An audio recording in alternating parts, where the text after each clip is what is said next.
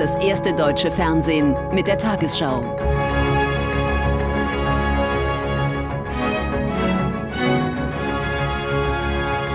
Heute im Studio Jens Riewer.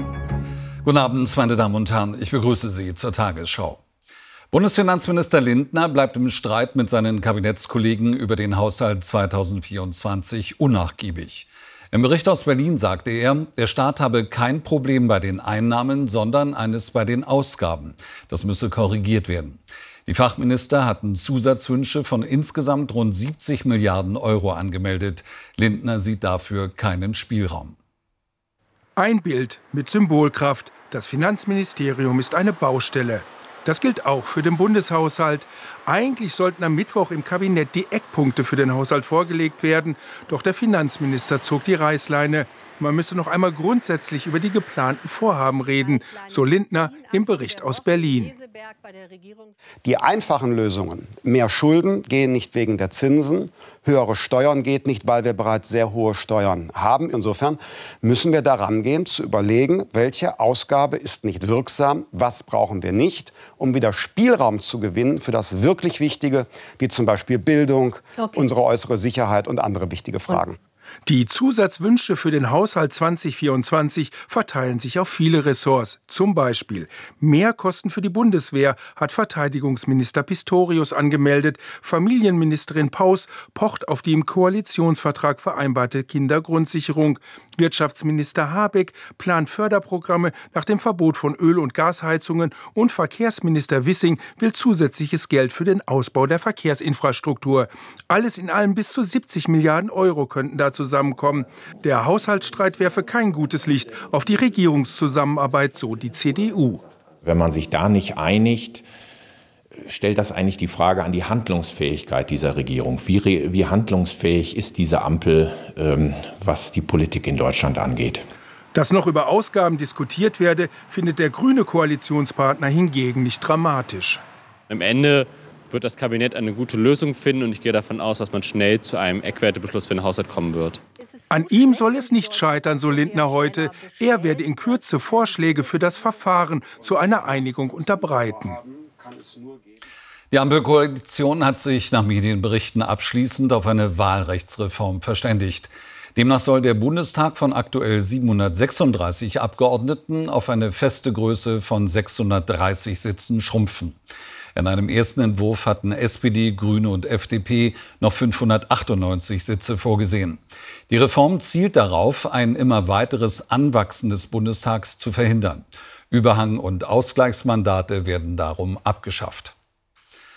Bayern, Nordrhein-Westfalen und Schleswig-Holstein wollen prüfen lassen, ob die Pläne der Bundesregierung für eine Krankenhausreform verfassungsgemäß sind. Ein in Auftrag gegebenes Rechtsgutachten soll klären, ob Bundesgesundheitsminister Lauterbach mit seinem Vorhaben zu weit in die Kompetenzen der Länder eingreift. Vorgesehen ist unter anderem, dass die Kliniken neu geordnet und entsprechend finanziert werden, von der wohnortnahen Grundversorgung bis hin zum maximalen Angebot wie Unikliniken. Wirtschaftsminister Habeck und Landwirtschaftsminister Özdemir sind gemeinsam mit einer Unternehmerdelegation nach Brasilien gereist. Das Land ist die größte Volkswirtschaft in Lateinamerika und unter anderem als Energie- und Rohstofflieferant ein wichtiger Partner für Deutschland. Ziel des Besuches der beiden Minister ist es, die bestehenden Verbindungen weiter auszubauen, etwa im Bereich der erneuerbaren Energien. Sie drehen sich Tag und Nacht hier in Nordbrasilien, wo der Wind an mindestens acht Monaten im Jahr garantiert weht. Kaum irgendwo weltweit gibt es bessere Bedingungen für Windparks. Deshalb hat ein portugiesischer Energiekonzern hier vor kurzem investiert.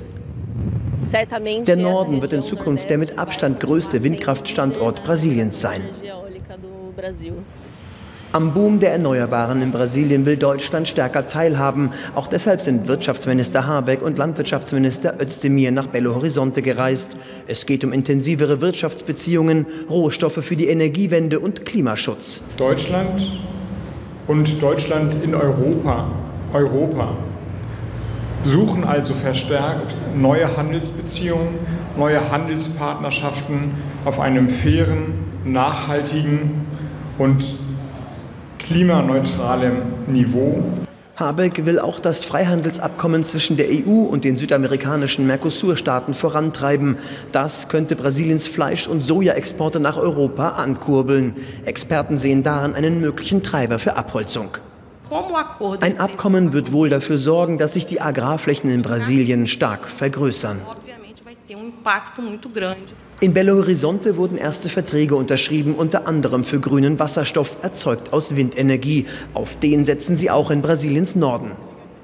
Mit Auslandsinvestitionen kann Brasilien den Energiehunger der Welt befriedigen. Daher kommt der deutsche Ministerbesuch zum richtigen Zeitpunkt. Unter Ex-Präsident Bolsonaro hatte Brasilien für die Bundesregierung keine Priorität. Mit Lula ist das jetzt anders, auch weil Deutschland neue Partner bei der Energiegewinnung braucht. Dazu kommt Russlands Angriffskrieg gegen die Ukraine und die Eiszeit zwischen den USA und China. Zeit für engere Zusammenarbeit Deutschlands mit Südamerika. In Frankreich hat die Rentenreform von Präsident Macron eine wichtige Hürde genommen. Trotz der Massenproteste stimmte das Oberhaus des Parlaments, der Senat, mit großer Mehrheit zu. Die Regierung hofft nun, dass das Gesetz am Donnerstag endgültig verabschiedet wird. Sie will das Renteneintrittsalter von 62 auf 64 Jahre anheben. Seit Wochen laufen landesweite Proteste dagegen. Immer wieder gehen Hunderttausende auf die Straße. Das ukrainische Militär wird die umkämpfte Stadt Bachmut nach den Worten von Außenminister Kuleba trotz hoher Verluste weiter gegen die russischen Angriffe verteidigen. Kuleba sagte der Bild am Sonntag, so sei die Wahrscheinlichkeit größer, dass andere Städte nicht das gleiche Schicksal erlitten.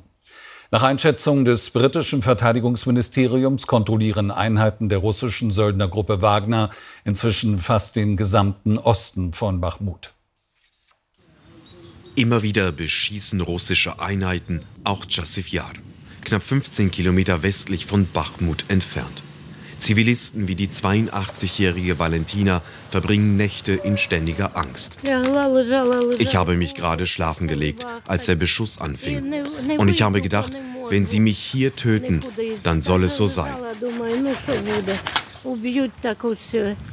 Dennoch möchte sie bleiben in ihrer vertrauten Umgebung in Chasiv-Yar. Einst lebten hier etwa 13.000 Menschen, jetzt ist die Versorgung kritisch. Strom, Gas oder fließendes Wasser gibt es kaum noch. Durchhalten sollen auch ukrainische Soldaten direkt bei Chasiv Yar, so die Kiewer Führung. Sie schießen auf russische Stellungen in Bachmut. Sollte die ganze Stadt fallen, dann droht das auch hier in Chasiv Yar. Doch an diesem Wochenende heißt es von beiden Seiten, sie verfügten über zu wenig Munition. Das Problem ist, Europa hat nicht die Menge an Munition, die die ukrainische Armee benötigt.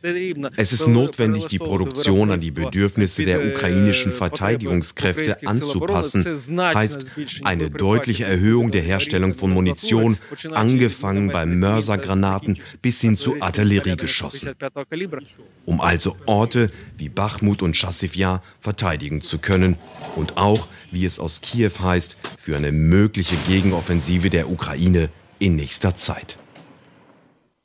Im US-Bundesstaat Kalifornien hält die Serie der schweren Unwetter mit Stürmen und starken Regenfällen an. Etwa 150 Kilometer südlich von San Francisco brach durch Hochwasser der Damm eines Flusses. Die Behörden forderten tausende Menschen in den Überschwemmungsgebieten auf, ihre Häuser zu verlassen. Viele verbrachten die Nacht in Notunterkünften. Und auch in der kommenden Woche müssen sich die Bewohner auf heftigen Regen einstellen. Bis zuletzt haben Einsatzkräfte versucht, den Damm am Pajaro River zu retten. Doch die Wassermassen sind zu stark. Jetzt klafft ein 30 Meter breites Loch im Deich. Helfer retten Menschen aus der Luft, die in ihren Häusern eingesperrt waren. Ich habe ein paar Papiere, Medikamente und Klamotten eingepackt. Alles andere musste ich zurücklassen. Seit Wochen sorgen heftige Regenfälle für Überflutungen im sonst sonnenverwöhnten Kalifornien. Die Behörden haben die Evakuierung von mehr als 9000 Menschen angeordnet. Viele mussten schon zum vierten Mal raus aus ihrer Wohnung. Wir haben beim letzten Mal viel Geld ausgegeben, um hier rauszukommen, und dann gab es keine Überflutungen. Deshalb haben wir diesmal nicht damit gerechnet.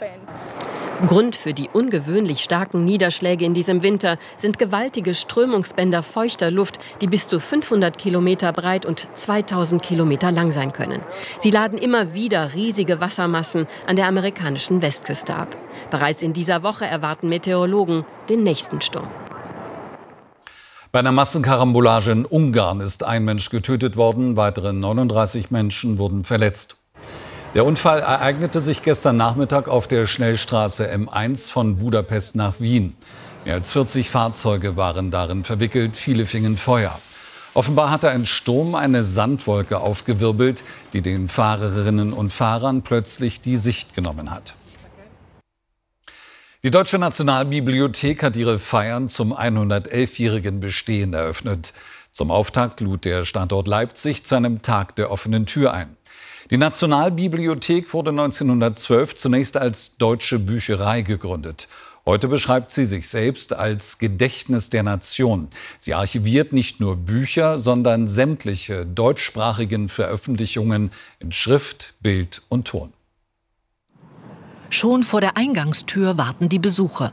Die Deutsche Nationalbibliothek in Leipzig ist heute Publikumsrenner. Vor 111 Jahren als Deutsche Bücherei gegründet, sammelt sie seitdem alles, was in Deutschland bzw. weltweit mit Bezug zur deutschen Kultur erscheint. Ganz gleich ob als Buch oder digital.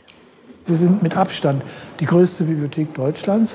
Ähm, das ist jetzt für sich erstmal hm, einfach nur ein Zahlending, aber bedeutet für uns, äh, dass wir pro Jahr hier vier laufende Kilometer Regalfachböden füllen mit neuer Literatur in physischer Form.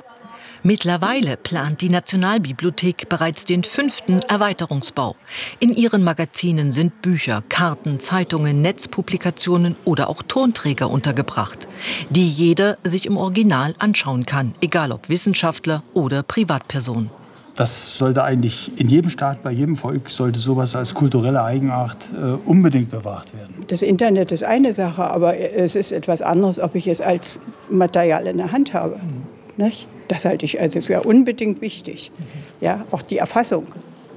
Das Besondere der Nationalbibliothek, sie besitzt neben den Erzeugnissen der Hochkultur auch Werke vom Groschenroman bis zum Kochbuch. Von heute an bis zum Herbst feiert Deutschlands größte Bibliothek ihr 111-jähriges Gründungsjubiläum.